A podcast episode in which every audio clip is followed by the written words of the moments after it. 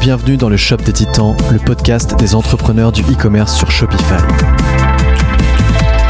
Le Shop des Titans, c'est un épisode toutes les deux semaines sur l'actualité du e-commerce pour rester à la pointe des innovations sur votre store ou des interviews d'entrepreneurs du e-commerce à succès qui vous donneront les clés pour réussir. En écoutant ce podcast, vous découvrirez toutes les nouveautés de la plateforme Shopify et comment les mettre en place, les meilleurs conseils d'experts pour optimiser vos conversions de vente ou comment gagner du temps et éviter certaines erreurs. Le Shop des Titans est un podcast créé et animé par les équipes de Moon Moon, agence d'experts Shopify certifiée.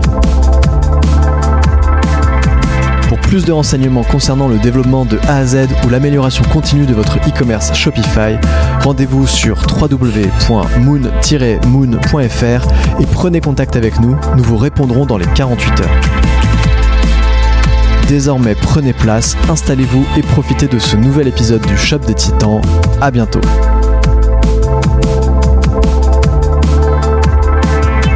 Écoute, on va démarrer. Euh, Top. Salut Pierre. Hello. Je suis avec Pierre euh, Tucola, qui est le fondateur de Zest et maintenant de The Good Fab. Euh, Tu vas nous en dire un peu plus. Bon, j'ai déjà un peu de, spoiler le départ, mais en gros, euh, comment tu te présentes aux gens en soirée qui te connaissent pas pour expliquer ce que tu fais? Alors, bah, je me présente. Euh, je dis que je suis le fondateur de, de, de Zest à la base et euh, depuis euh, plus récemment le, le cofondateur de The Good Fab, qui est une entité et une marque séparée euh, qui est dédiée aux cadeaux d'affaires. Donc Zest plus sur le B2C et The Good Fab plutôt sur le B2B, euh, sur, le, sur le cadeau d'affaires. Et sinon, je dis que voilà, j'ai 36 ans, j'ai j'ai deux enfants, je suis marié et que j'habite à Nantes. Voilà. Ok. J'ai vu pourtant que sur LinkedIn, tu mettais que tu étais à Paris. Oui, alors il y a des problèmes d'update euh, peut-être de mon profil LinkedIn.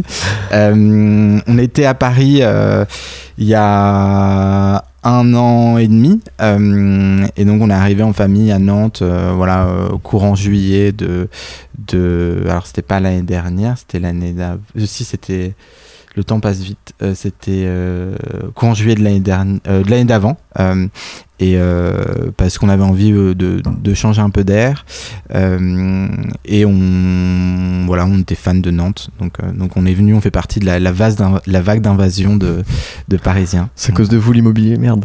Voilà. C'était déjà c'était déjà le cas avant mais Euh, donc, on l'a compris, tu es le fondateur de Zest, le cofondateur de The Good Fab. On en parlera un peu plus en détail tout à l'heure.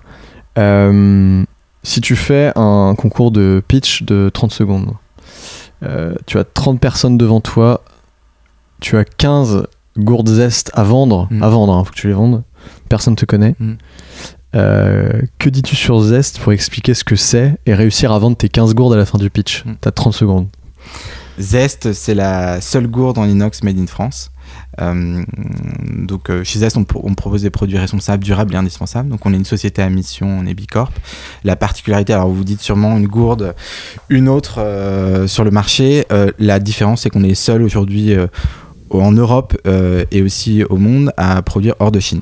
Euh, cette typologie de produits et donc on a, enfin, on a recréé en France une ligne de production on a des produits qui sont garantis à vie qui sont testés euh, donc c'est l'alternative parfaite aux bouteilles en plastique. Et donc aujourd'hui, on a un peu plus de, de 80 000 utilisateurs de nos produits. Euh, donc à votre tour. Très bien. Je sens que ça a été préparé. Pourtant, je vais pas envoyer les questions, hein, promis. Je viens de te, poser une question sur le pitch. C'est important de savoir pitcher sa boîte. Ça t'est arrivé souvent de le faire et est-ce que tu penses que c'est important de le savoir? Je pense que c'est important d'avoir des, des réflexes sur euh, ce qui est prioritaire en termes de discours.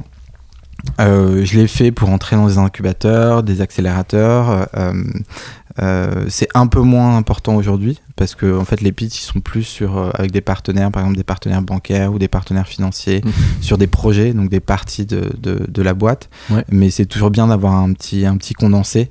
Euh, J'ai assez peu fait des pitchs devant des grosses assemblées. Euh, jamais fait ça. Je fais plus des pitchs type oral en fait pour Ouais. entrer dans des structures. Euh, donc, euh, donc je pense que c'est un exercice qui est intéressant. Après, c'est un exercice sans fin. Euh, C'est-à-dire, c'est, il faut tout le temps le revoir. Il y a tout le temps des trucs à reprendre, à adapter en fonction des interlocuteurs, etc.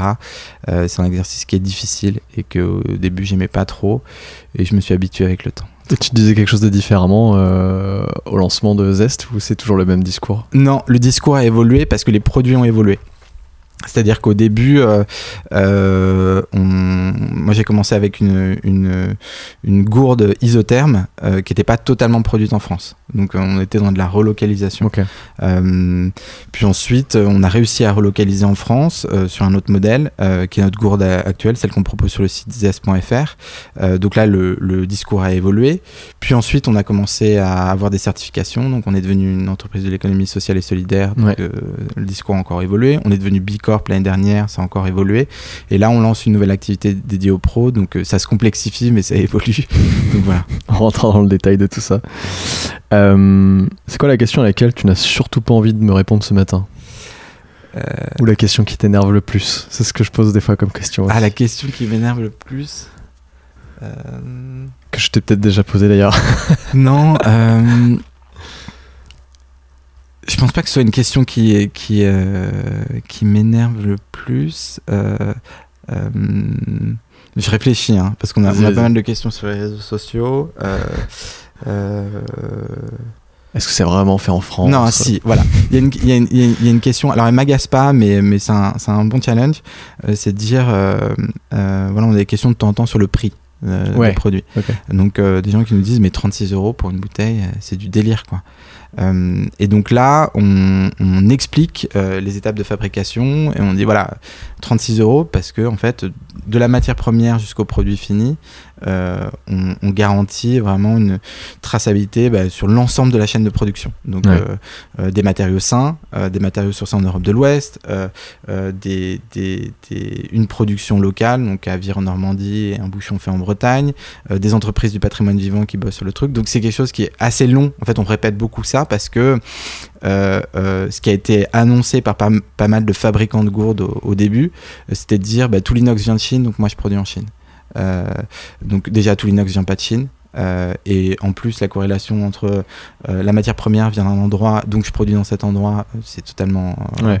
absurde. C'est comme dire bah, le coton, on fait peu de coton en France, donc bah, je, fais tous mes vêtements en coton au Bangladesh.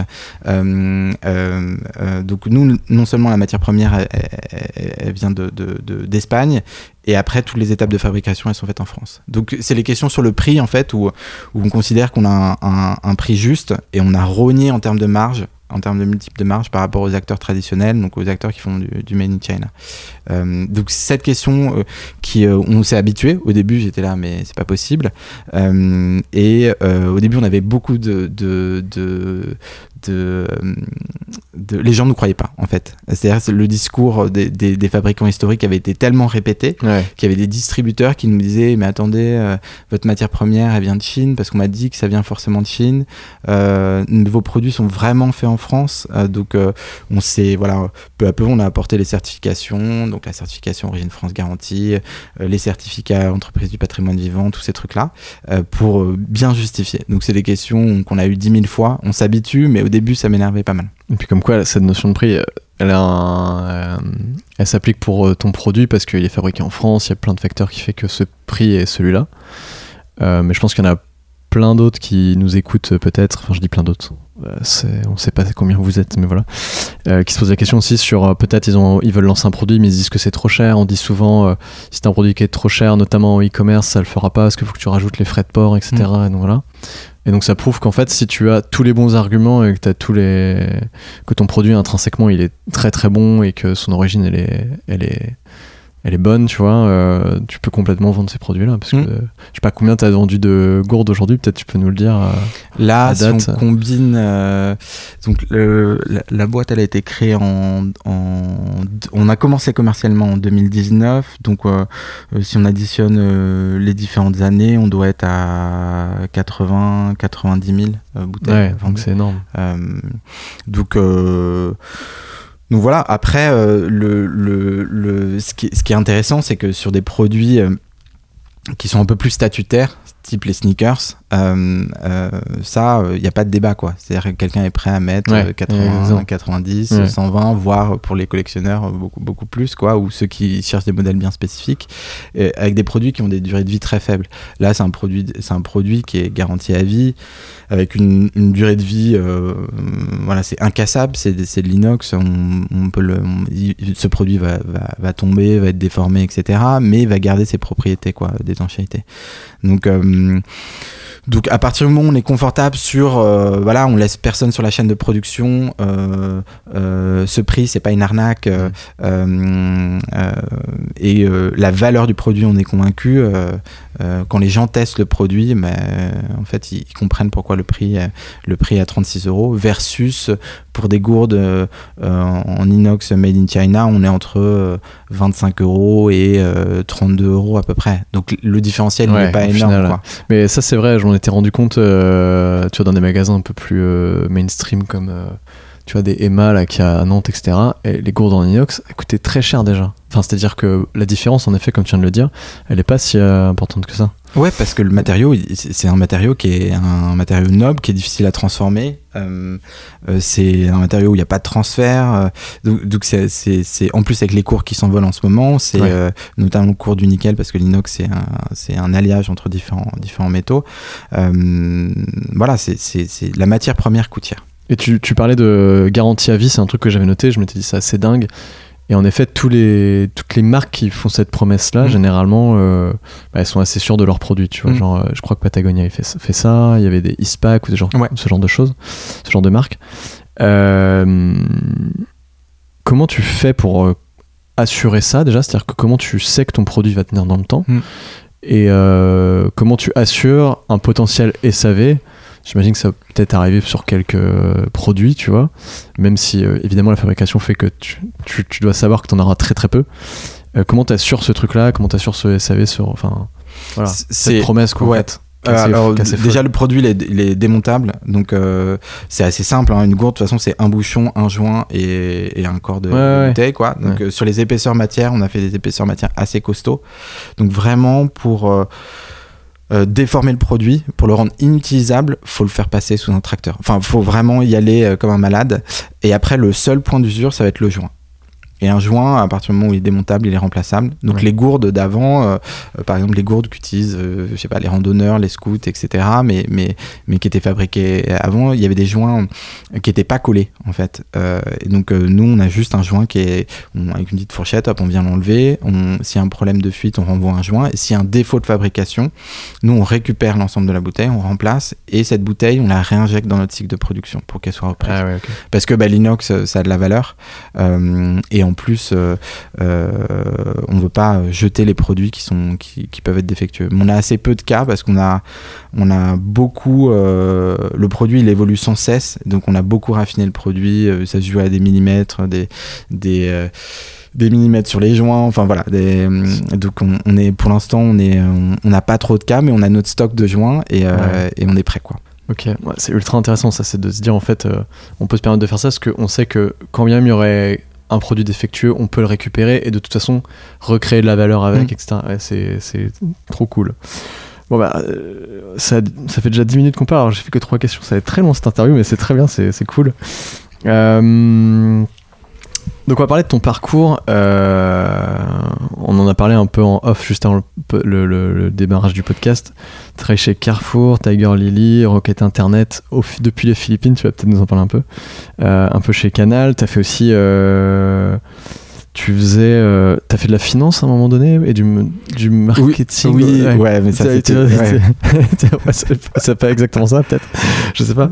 Est-ce que tu peux nous raconter un peu ces- Ouais. ton, ce parcours avant Zest euh, Comment euh, t'es passé d'un- d'une boîte à l'autre euh, et avec la transition évidemment euh, avec Zest Ouais. derrière Ça marche.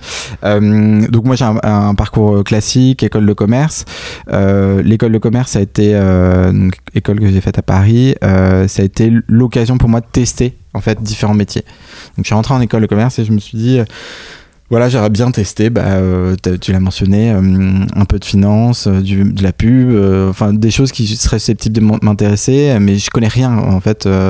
quand on est étudiant, on ne sait pas ce que c'est que le monde du travail, donc, donc je me suis dit bon bah, autant essayer de, de tester différents, les différents, les différents secteurs. Donc j'ai fait une petite expérience en stage en compta, bon, ça m'a pas vraiment intéressé, mais voilà, ça m'a permis de le rayer de ma liste. une expérience en pub chez BETC, en stage, en fin j'étais en strat chez, euh, euh, chez Canal+. Euh, et après, le premier job qui a vraiment commencé à m'intéresser, c'était chez, chez Rocket Internet. donc, c'était les débuts de Rocket Internet. Pour, pour situer Rocket Internet, c'est un, un, comme un startup studio allemand. qui est spécialisé sur la copie de modèles existants et éprouvés.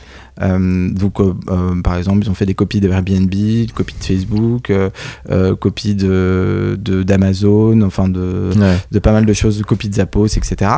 donc, ils regardent ce qui se passe aux États-Unis et ils le répliquent en Europe, mais aussi dans des pays émergents où la pénétration d'Internet est assez faible.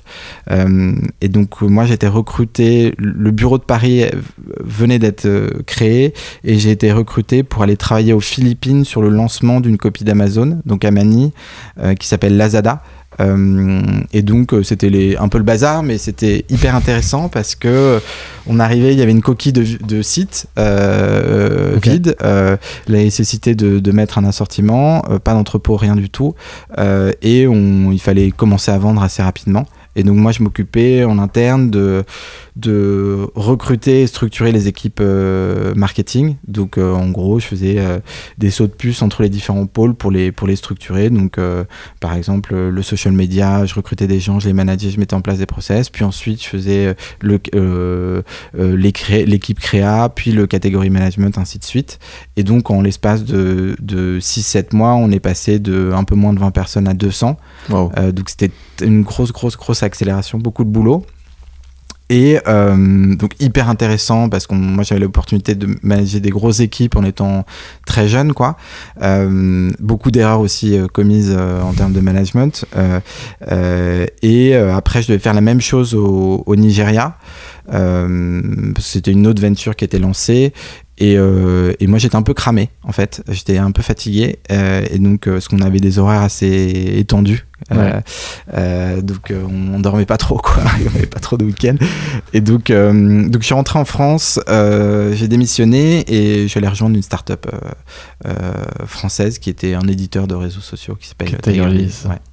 Et, euh, et, après, tu as bossé chez Carrefour et étais intrapreneur chez eux et tu, tu créais des projets en fait pour Carrefour comme euh, Shop, c'est ça? Euh, Ouais, alors j'étais dans la branche de, de, euh, de Carrefour qui est, qui, était dédié à la livraison à domicile de course, qui s'appelait, avant de s'appeler Carrefour livré chez vous, s'appelait Shop. Euh, et euh, c'était la mode des, des noms ou Google, Yahoo, mais avec un peu moins de réussite que, que cela. Euh, et, euh, et, donc, euh, euh, moi j'étais au comité de direction de cette boîte, et enfin de cette entité, et je m'occupais de la partie strat, business développement et un peu entrepreneuriat, quoi, en fait. Donc, tout mon but c'était de, de, trouver des nouveaux canaux de chiffre d'affaires, quoi. Ok.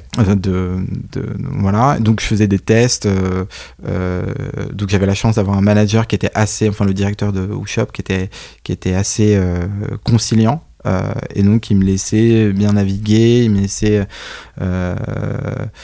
bypasser un certain nombre de process. Et donc je faisais des tests, par exemple, je sais pas, de la livraison de campus, de courses ou livraison de box repas, etc.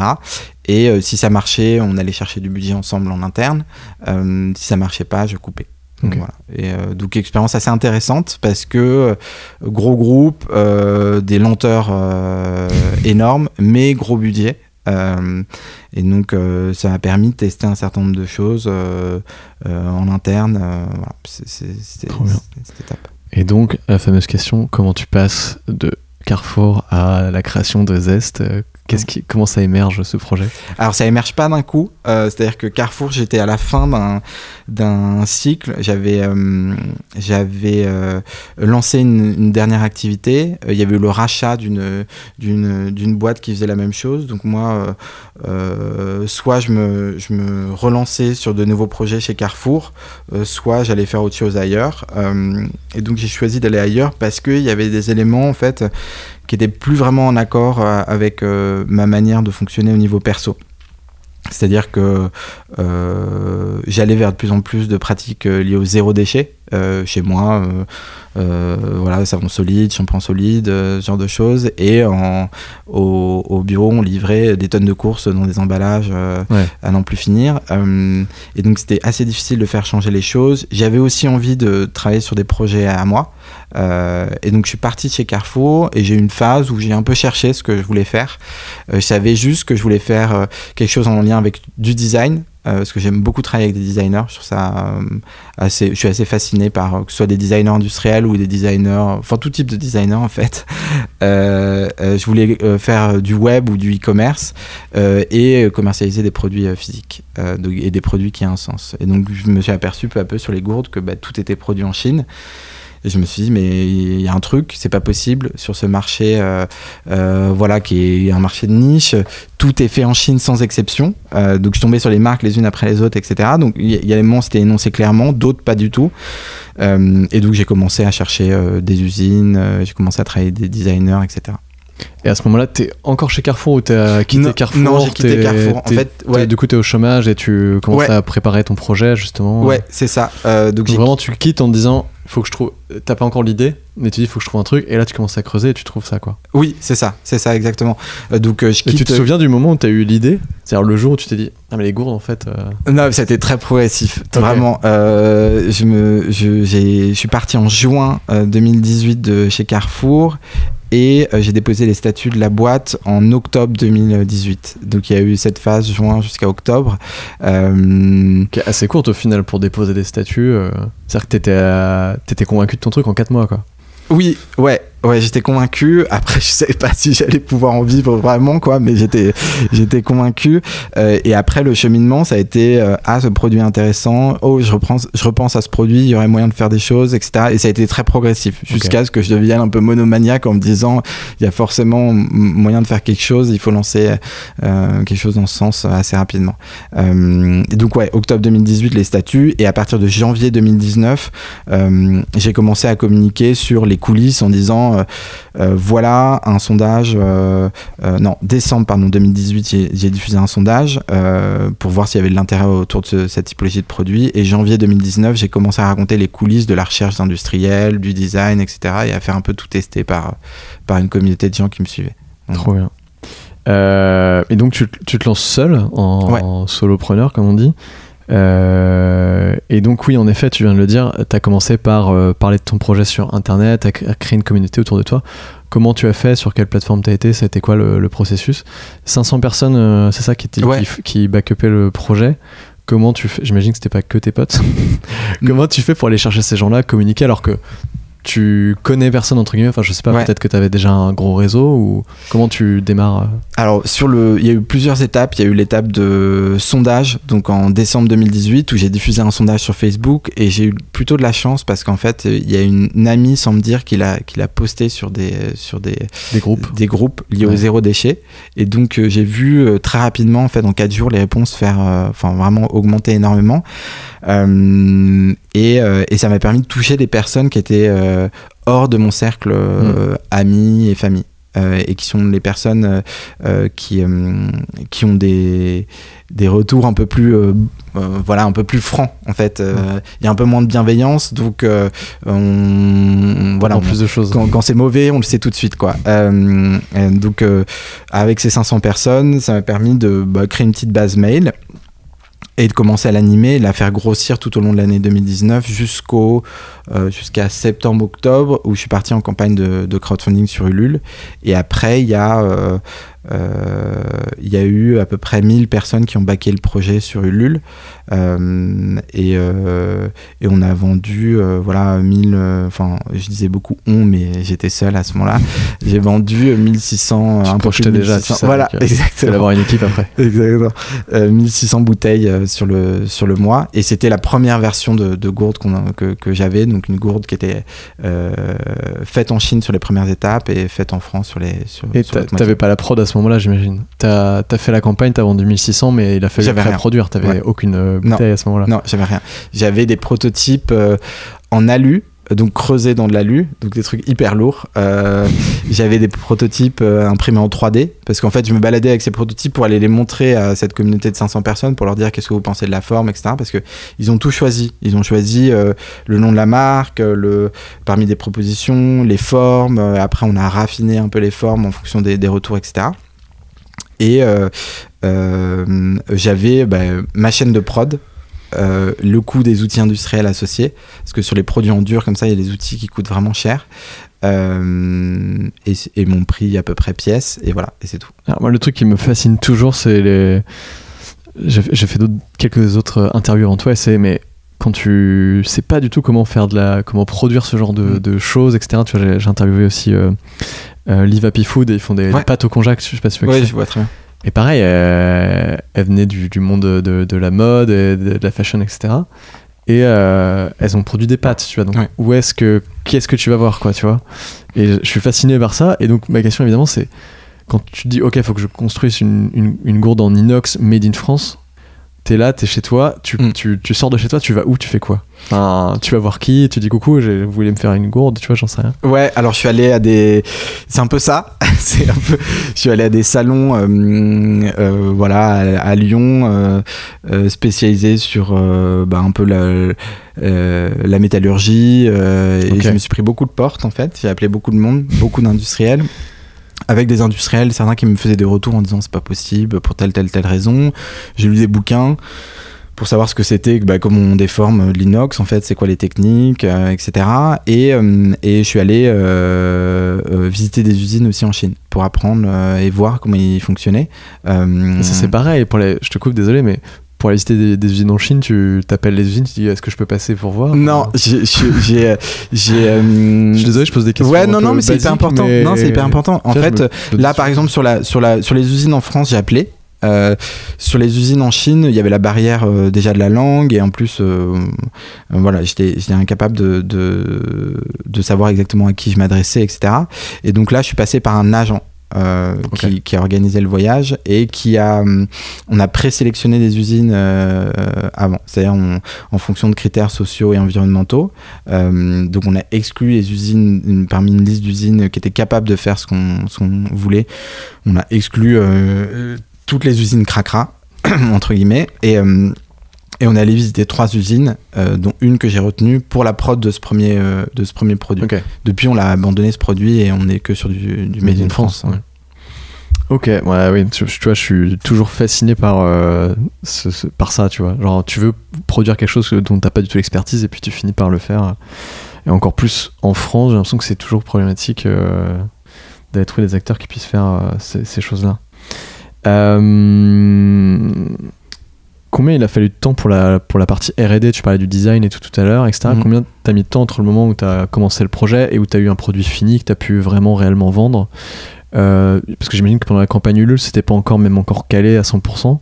Mhm. Il t'a fait, c'était quoi la période de, de RD pour ça? En fait, en gros, si, si les personnes nous écoutent et se disent bah, j'aimerais bien peut-être lancer euh, un projet où il y a besoin un peu de Mhm. RD aussi, le temps qu'il faut, es- qu'il faut attendre avant de vendre ta première gourde au final, Mhm. tu vois? Ouais, de la livrer plutôt. Ouais, ok. Euh, si je prends vraiment le truc, euh, le dessin est fait Mm. et le produit est livré au client, euh, ça a pris, ça a pris un peu plus d'un an. Parce que bah, le dessin, après, il a fallu le réajuster, il a fallu l'imprimer en 3D. Euh, il y a eu les outils industriels qui ont, qui ont conduit à réajuster encore en peu le, le- le design parce qu'il y avait des contraintes de prod. Euh, Il y a eu le Covid aussi. Euh, donc moi j'ai eu la fermeture des usines, euh, donc qui m'a qui m'a un peu handicapé. Et ouais, c'était un, un- un peu plus d'un an, un peu plus d'un an. En fait, j'avais fait la campagne fin d'année euh, 2019 avec une promesse de livraison. j'avais été très très prudent euh, en juin 2020, donc c'était assez long. Et euh, j'ai respecté euh, la promesse pour euh, euh, quasi tous les contributeurs. Euh, donc il y en avait certains qui avaient des, certaines versions euh, où j'ai- eu euh, deux mois de retard, mais euh, la plupart d'entre eux, malgré le Covid et la fermeture des, des usines, j'ai pu respecter la promesse. Et comment t'as financé euh, tout ça, la- la- la- le premier batch de, créa- de, de production, notamment Ouais. via Ulule? Ouais. Mais est-ce que t'avais d'autres financements? T'as levé des fonds? C'est Non, tes fonds personnels? Euh, Ouais, c'est mon épargne, mon épargne et Ulule. Euh, parce que le sujet des gourdes pour des investisseurs, il est pas très sexy. Euh, C'est-à-dire, bah, ils, ils disent ah ouais, mais moi je préfère de l'abonnement parce qu'il y a du repeat, euh, voilà, ou des trucs comme ça, ou je préfère de la tech, voilà, ou du SaaS. et et c'est vrai que quand on dit oui, mais on va sortir une gourde garantie à vie. ils disent ah bah oui mais Mais les personnes vont en commander une Et puis après, Euh, il en commandera plus. ils en commanderont plus et ils ont pas tota- enfin ils ont un peu tort mais pas pas, pas totalement. Euh, mais du coup pour les investisseurs c'était pas c'était un no go pour les banques aussi. Euh, donc on, je me suis pris beaucoup de portes. Investisseurs je suis même pas allé voir. Euh, les banques euh, je suis allé voir et c'était pas pas hyper motivé. Et donc c'est vraiment Ulule et euh, et de l'épargne perso. Ok. En fait toute mon épargne quoi Euh, donc euh, donc voilà donc c'était un, un petit all in Ouais, ouais. Bah, c'est le- c'est généralement quand t'es au pied du mur que là tu te dépasses. Ouais. Est-ce que tu te souviens du jour où tu t'es dit Ok, je pense que ça va marcher au final? Pas au final. Je pense que là, euh, je pense que oui, ça va marcher, je vais pouvoir en vivre et tout, tu vois. C'est le jour où tu t'es dit, euh, un instant précis où tu t'es dit J'ai l'impression que ça, que ça va le faire en fait. Je pense que c'est euh, quand on a sorti le, le- notre version euh, 100% made in France. Là, sur ce- cette partie, quand on a fait ça, euh, en fait, on a vu tout de suite un engouement de la part des, euh, notamment des professionnels, parce qu'on a, une clientèle bien particulière. On a des pros et des, particuliers. Donc les pros qui commandent pour, pour leur entreprise, pour équiper en interne, pour, pour enlever les, gobelets à usage unique. Euh, et c'est à partir du moment où on a sorti euh, euh, le produit euh, euh, Made in France que j'ai senti un, un engouement beaucoup plus fort en fait Euh, parce que le produit cochait toutes les cases. Ouais. Euh, Il était irréprochable quoi. Ouais, en fait, il- il- il- euh, le produit avant était au niveau du design euh, très beau. Je, je- je suis fan du design qu'on avait produit, etc. Mais il y avait ce, ce double, cette double chaîne de production, donc moins de- un peu moins de 50% de la production faite en Chine en termes de valeur et, et, et le reste en France. C'était compliqué à lire pour, euh, pour, les, euh, pour les gens. Ils disaient mais c'est fait en Chine ou est-ce que c'est fait en France? On disait bah, une partie en Chine euh, et, la, majorité, la majeure partie en France. Et là, avec ce nouveau produit, tout était fait en France. Il n'y avait pas de débat. Euh, donc beaucoup plus lisible. Et, et à partir du moment où on l'a sorti, on a vu arriver euh, des pros, mais pas n'importe lesquels. C'est-à-dire, euh, on, on a eu des commandes de Matignon, de voilà. Et donc c'est à partir de ce moment-là où en, en fait je me suis dit là bah, peut-être qu'en fait on, on va pouvoir en vivre euh, et on va pouvoir recruter, ça va pouvoir devenir une aventure collective quoi. Je vais pouvoir enfin remplacer ce faux on par un vrai on. Donc voilà. Et tu, parlais de, tu parles de Matignon, c'est quoi les, les clients les plus impressionnants ou qui t'ont le plus étonné, qui t'ont commandé, On- qui t'ont fait des commandes c'est les, c'est les publics. B2B. Ouais, c'est les publics. euh, on a eu euh, pas mal de ministères. Euh, donc, il y a eu Matignon, ministère de la Culture, ministère des Outre-mer. euh, euh, on a le Conseil d'État. Enfin voilà, les, publics, on a eu des, super beaux noms. euh, et, le plus important pour nous, c'est qu'ils ils nous recommandent. euh, ils sont, vraiment contents des produits. Euh, et après, sur la partie privée, on a eu euh, euh, quelques boîtes du, du 440 type KPMG où on a équipé tout KPMG, euh, des, boîtes comme, celle-ci, et, euh, et après beaucoup de, beaucoup de PME, beaucoup de PME qui nous recommandent. euh, voilà. mais, euh, mais les plus étonnants, vraiment, c'était les, les acteurs publics. Et tu penses qu'ils t'ont la première fois que tu as eu un acteur public euh, qui t'a fait une commande, tu t'es dit comment ils t'ont connu en fait, tu penses? Ah, via le SEO. Ok. Ouais. Ah oui, donc c'est vraiment, ils ont cherché Gourde Ouais. 100% made in France Ouais, et ils ça. sont tombés sur toi. Gourde Made in France et ils tombent Vu que t'es le seul, euh, Voilà. pour le SEO, c'est mieux quoi. Oui, c'est ça. Ça, c'est une belle leçon. Faites un produit qui n'existe pas, comme ça, le SEO, vous serez le, le meilleur quoi. Alors sur l'inox, on est le seul. hein. Euh, on est les seuls. Mais, euh, mais euh, après, il y a des, des concurrents qui font du plastique ou du verre en made in France. Mais sur l'inox, ouais, on est Ouais. les seuls. Question très rapide, mais parce que ça, ça peut intéresser peut-être d'autres personnes qui nous écoutent aussi, qui vont faire du e-commerce, qui veulent produire, etc. en France, ou euh, qui veulent faire des produits en tout cas euh, plus responsables. Être certifié B Corp, de 1, est-ce que c'est important Et de 2, ça change quoi?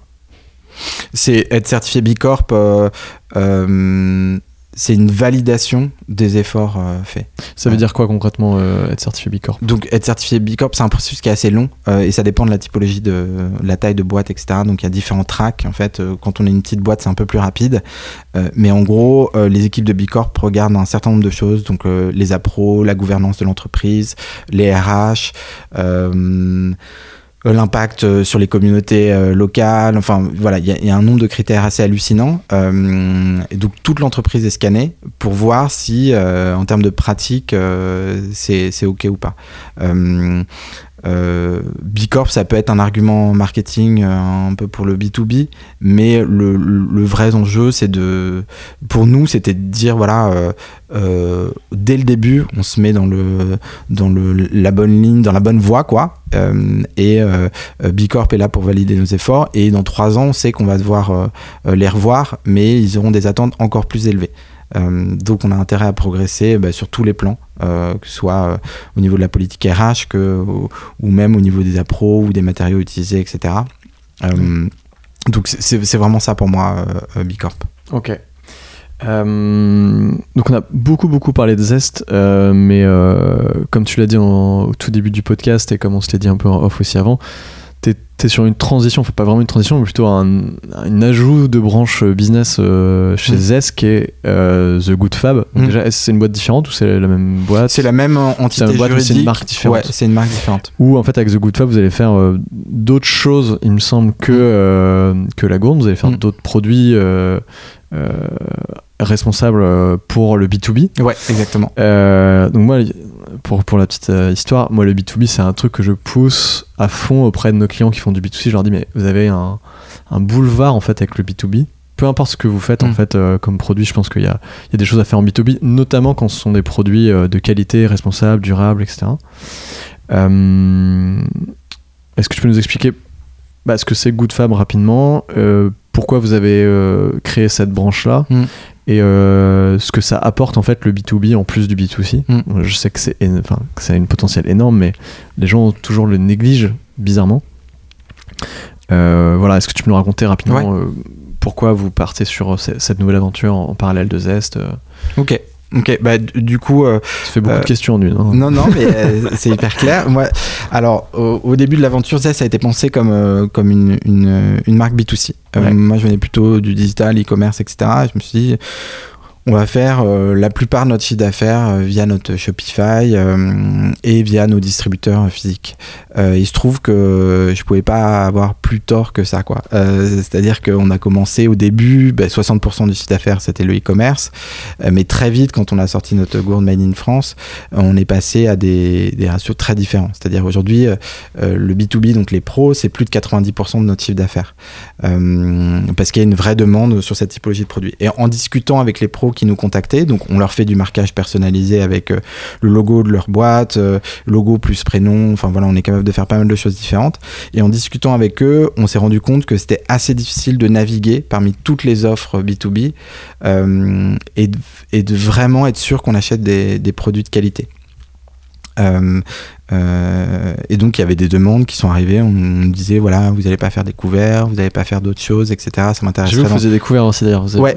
Qui sont euh, sold out euh, sur le site. Sur le site, ouais, ils ont, on est en réappro, on est en réappro sur les couverts. C'est fou quoi. C'est c'est un- tu lances un nouveau produit et très vite, boum, c'est sold out. Quoi. Ouais, alors sur, sur, les, sur les couverts, on est sur des couverts nomades du midi made in France. Euh, et euh, on a un petit décalage là de, de, de prod, donc euh, c'est en cours d'acheminement vers Peut-être quand le podcast sera sorti, il y en aura de nouveau. Hein, oui, vous pouvez y aller. C'est une, histoire de, une histoire de jour. Et, et donc on, on, a eu ces demandes-là de la part des pros et on s'est rendu compte nous-mêmes que, que quand on cherchait des goodies ou des cadeaux d'affaires, c'était au mieux, on avait le pays de provenance et euh, quelques éléments sur les matériaux. Au pire, on n'avait pas grand-chose.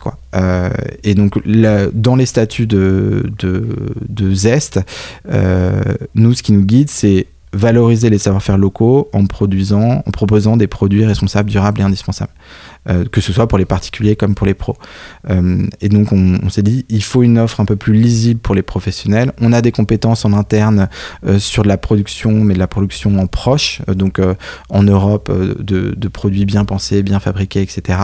Et donc on a étendu d'un coup notre, notre gamme de produits pour la proposer via la marque de Goodfab, qui est un éditeur de cadeaux d'affaires et qui est la marque sœur de, de Zest. Donc tout ce qu'on produit, c'est nos designs, dans nos usines partenaires, euh, c'est des usines qu'on est allé visiter, donc on indique la date de dernière visite usine et on dit tout. C'est-à-dire euh, pour un t-shirt, on te dit euh, voilà, le fil il vient de tel endroit, après teinture, tissage, enfin voilà, toutes les étapes pour que en tant que professionnel, tu puisses avoir toutes les informations pour pouvoir faire des achats avisés.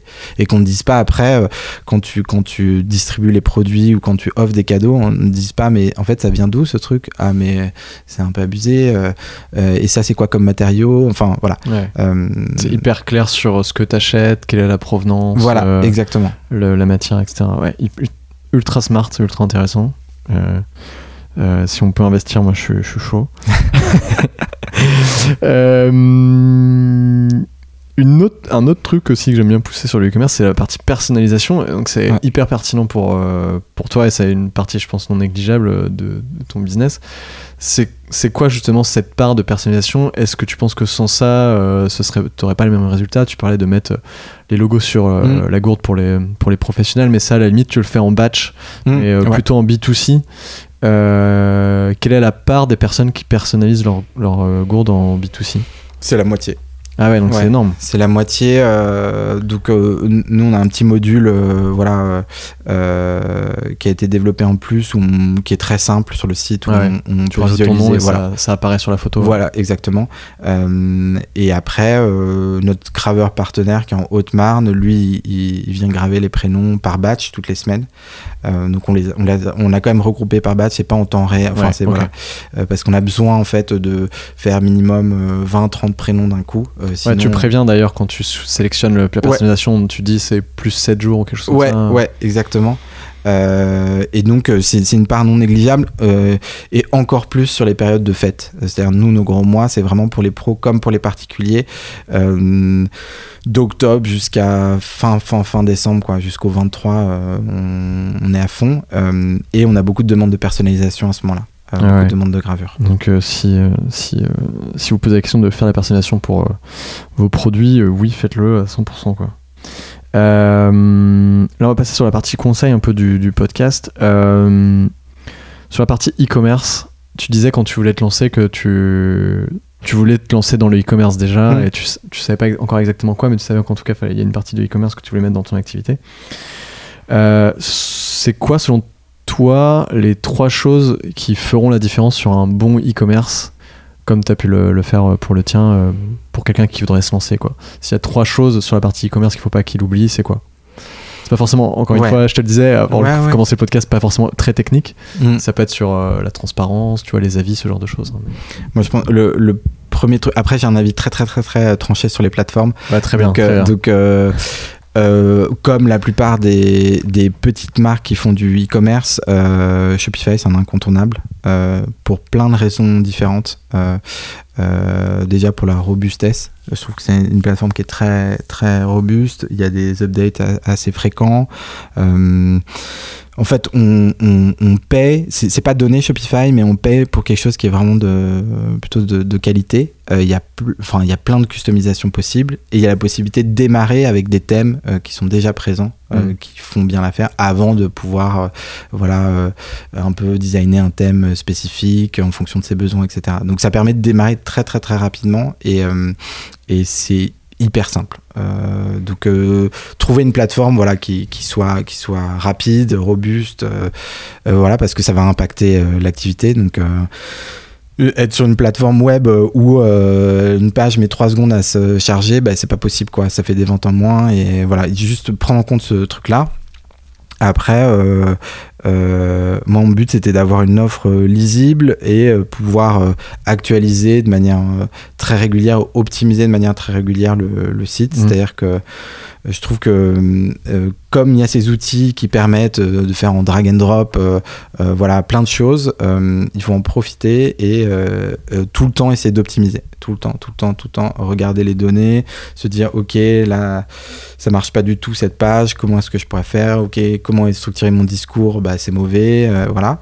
Et après, plugger, euh, le dernier conseil, c'est plugger le plus tôt possible une, solution d'avis client. Euh, voilà, type Yotpo ou Judge Me ou des trucs comme ça, qui permet d'asseoir un peu de crédibilité. Euh, et donc, c'est des, petits, petits modules qui coûtent, euh, qui coûtent euh, Yotpo notamment, c'est cher, mais c'est des modules qui sont hyper importants pour moi. Quoi. Il y a une version gratos qui est déjà très très bien. hein. Donc, donc euh, carrément. Eh ben écoute, hyper bon conseil. Je t'ai pas demandé de parler de Shopify à la base, hein, mais euh, voilà, au moins, euh, tu vois- Sur le e-commerce, sur sur le e-commerce. carrément. Si tu devais refaire un truc depuis le lancement de Zest, ce serait quoi?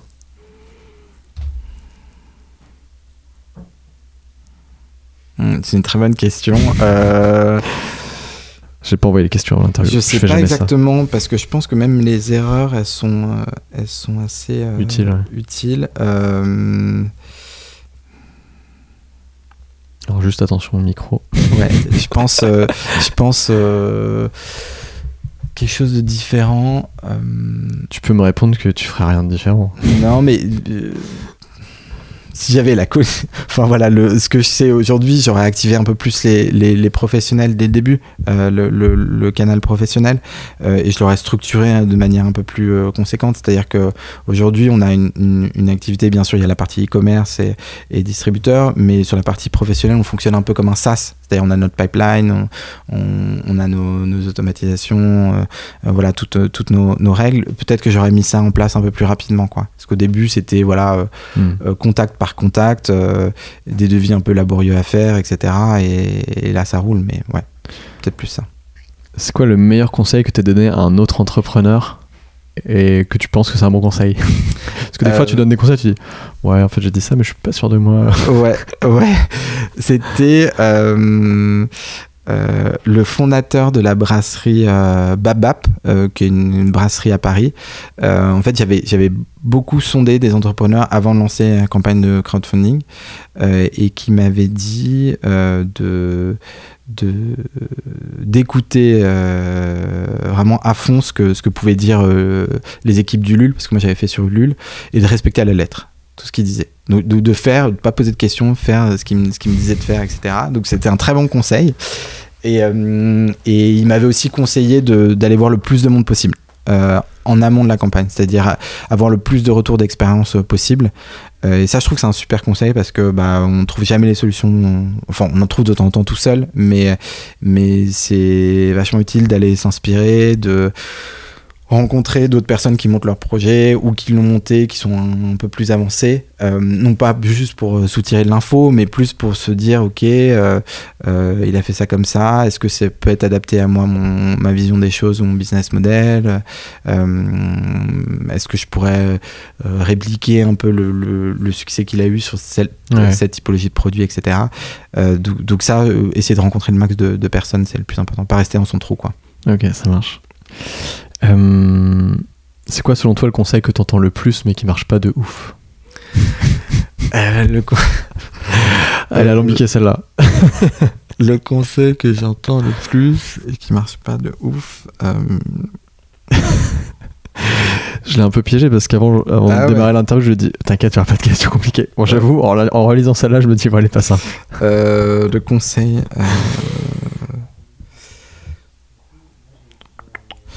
Je sais pas du tout. qui marche pas de ouf. Hmm. Si tu vois pas, c'est pas grave. J'ai tenté une question un peu.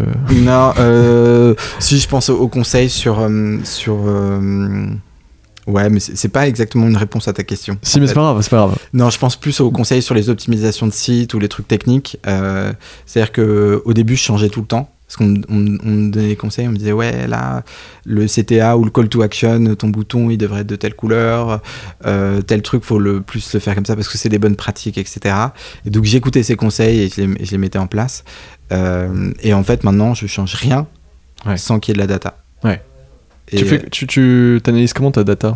Et du coup, j'attends juste qu'il y ait un, certain volume et après, je fais soit, euh, quand il y a un volume suffisant, je fais du A-B test et après, je fais, sinon, euh, via Google Analytics, quoi. Ok. Euh, mais il faut, faut qu'il y ait du volume. Tu fais du Hotjar ou ce genre de choses aussi pour. Je faisais un moment, mais je trouvais que c'était un peu pas du tout gadget, mais je l'utilisais pas assez. Euh, je suivais pas assez et j'utilisais pas assez bien. Et, euh, et donc, euh, je faisais vraiment au début de Zest. Maintenant, je fais plus ça et je, et je fais ouais, du Google Optimize et, du, du, et je regarde Google Analytics. Ok, canon. on arrive à la fin de l'interview. J'ai encore des questions alambiquées un peu pour finir. Ça c'est quoi ton meilleur souvenir dans toute cette aventure, Zest? Euh, le meilleur souvenir, c'est. Euh, euh, c'est un souvenir qui est marrant. C'est, c'est la première fois que j'ai vu un de mes produits par hasard utilisé par une personne que je ne connaissais absolument pas. Et donc ça, c'est un super bon souvenir. En fait, j'étais à un, un mariage. c'était c'était dans le sud-est euh, et, donc tout le monde était, tout le monde était masqué on était dans, dans l'église pour le mariage et, euh, et, donc il y avait une, dame euh, qui devait avoir 50-60 ans qui était devant moi, Laurent juste devant moi, et qui avait glissé dans son sac, une, il faisait assez chaud, une gourde zeste. Et donc j'avais halluciné, et donc c'était un super bon souvenir. Donc j'avais essayé de communiquer en disant regardez et tout, mais impossible avec le masque, voilà. Donc mais mais mais c'était un bon souvenir en fait de voir le déjà le voir utilisé par ses proches, c'est hyper gratifiant. Et, et quand c'est une personne qu'on n'a jamais rencontrée, c'est un truc de malade. Donc c'est un très très bon souvenir. Et c'est quoi ton pire souvenir? Pire souvenir, c'est c'est comme beaucoup de, personnes, je pense, c'est l'annonce du Covid. C'est-à-dire l'annonce des fermetures d'usines, euh, parce que ça arrivait assez tôt. En fait, le Covid n'était pas encore arrivé en France hmm. et les premières usines en Chine fermaient. Euh, et donc ça, ça a été un peu stressant parce que euh, je me suis dit, je vais jamais réussir à, livrer en fait les personnes qui, qui, ont pu me faire confiance. Donc ça a été quelques mois de, de stress et d'inactivité voilà, on, je pouvais rien faire, quoi. Donc, euh, donc un peu compliqué, ça. Hors entrepreneuriat, c'est quoi le truc qui t'éclate le plus? Euh, qui, qui m'éclate le qui plus. Qui te passionne. Ouais, euh, moi j'aime bien le. Je trouve que des moments à la mer c'est sympa. Moi ça me ressource pas mal. Euh, donc euh, surf ou principalement surf en fait. Ah, donc c'est des, des. Même en Nord-Bretagne, parce que je sais que tu as pas mal en Nord-Bretagne, mais. Ouais. Ça, ouais. ouais. Ok. C'est moins bien que dans le sud, mais mais il y a des il y a des endroits. Et, et, du coup, ça, j'aime bien parce que bah, c'est des moments en fait où la déconnexion est totale. je trouve ça hyper sympa. Euh, on est, je suis très apaisé après. Enfin, c'est, vachement bien. Ouais, je, je, je suis assez d'accord. Euh, l'artiste musical qui t'inspire le plus? Euh,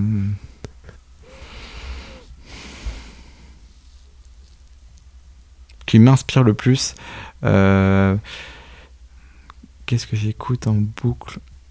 Bah, Moi, j'aimais beaucoup euh, Jeff Buckley parce que je trouvais que c'est un, euh, au-delà, euh, enfin c'est un artiste américain qui qui est mort assez jeune et qui est surtout connu pour avoir fait une reprise d'une chanson qui s'appelle Alléluia. C'est plus l'autre partie de ce qu'il a fait qui m'intéresse parce que la reprise est, très belle, très jolie, mais, mais c'est pas le.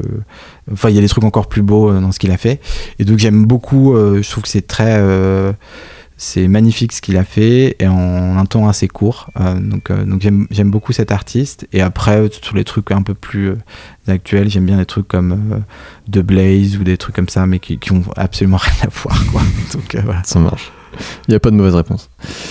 tu me conseilles d'inviter qui sur ce podcast Qui fait du e-commerce Qui fait du e-commerce Je te conseille d'inviter.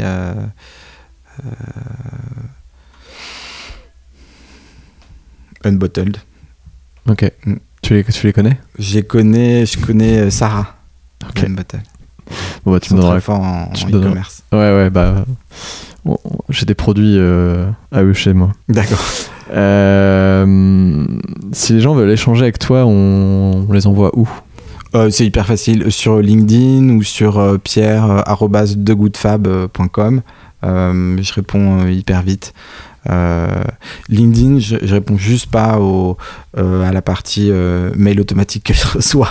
enfin, c'est-à-dire les séquences de mails commerciaux, je réponds pas parce qu'on voit vite ce que c'est. Mais toutes les autres demandes, je, réponds. Et envoyez un message avec vos demandes LinkedIn, s'il vous plaît. voilà. Et ma dernière question, c'est quoi ton rêve? Mon rêve, c'est de que l'aventure, enfin au niveau pro en tout cas, mon rêve c'est que l'aventure collective se renforce. C'est-à-dire que aujourd'hui, on est une équipe de, de 5 personnes, euh, donc il y a 4 fixes et une, une, alternante. Je trouve que c'est un super. Euh, je pensais pas voilà, qu'on allait être autant. Enfin, voilà, même si 5 ça peut paraître rien. Et j'ai envie que l'équipe grossisse, que, qu'il commence à y avoir vraiment une structure d'entreprise, qu'on se rapproche peu à peu de la PME, quoi. Mais, mais c'est un peu ça mon rêve un peu ça mon rêve, et qu'on reste à Nantes, qu'on prenne nos propres bureaux, enfin voilà. Bah, merci Pierre. Merci beaucoup. Salut. Merci d'avoir écouté jusqu'au bout cet épisode. Si jamais celui-ci vous a plu, nous vous invitons à vous abonner au podcast sur votre plateforme d'écoute préférée pour ne louper aucun épisode. Vous pouvez également nous laisser une note et un commentaire sur iTunes, Apple Podcasts ou Spotify afin de nous aider à faire découvrir ce podcast à d'autres personnes.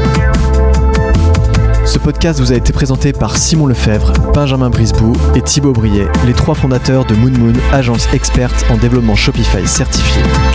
Pour plus de renseignements, rendez-vous sur www.moon-moon.fr. Rendez-vous dans deux semaines pour un nouvel épisode. Très bonne journée et à très très vite.